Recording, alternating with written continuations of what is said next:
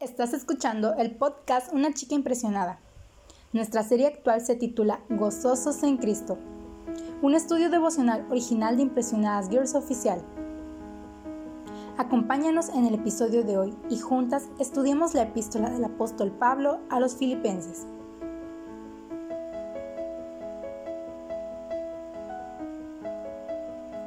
Continuamos con nuestro estudio de la epístola del apóstol Pablo a los filipenses. Hoy vamos a leer y estudiar los versículos 25 y 26.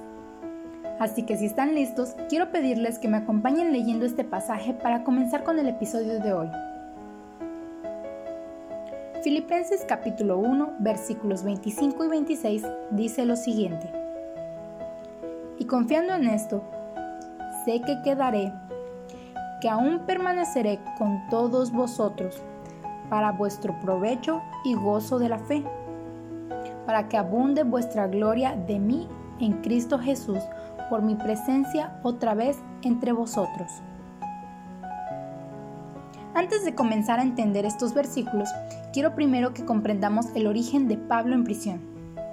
En el libro de los Hechos, Lucas termina su relato dejando a Pablo en prisión hay fuentes de información que nos aseguran que Pablo fue juzgado y puesto en libertad por unos años antes de ser aprehendido de nuevo y condenado a muerte por Nerón.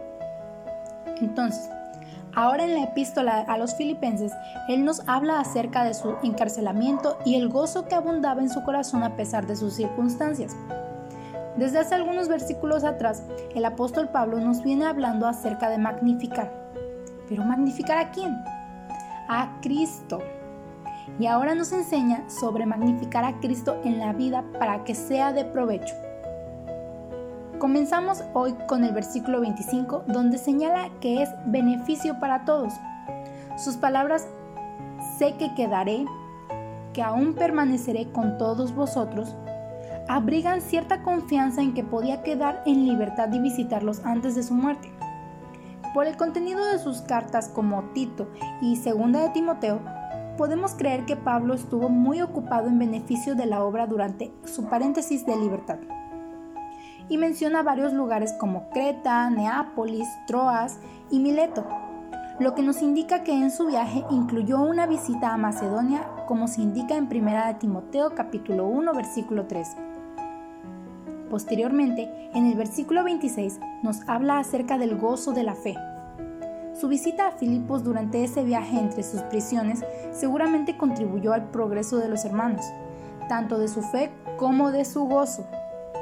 Ellos habían orado por él por dos años mientras estuvo prisionero, y ahora podían gloriarse o jactarse al ver la respuesta a sus peticiones y poder tener comunión con él aunque fuera por corto tiempo.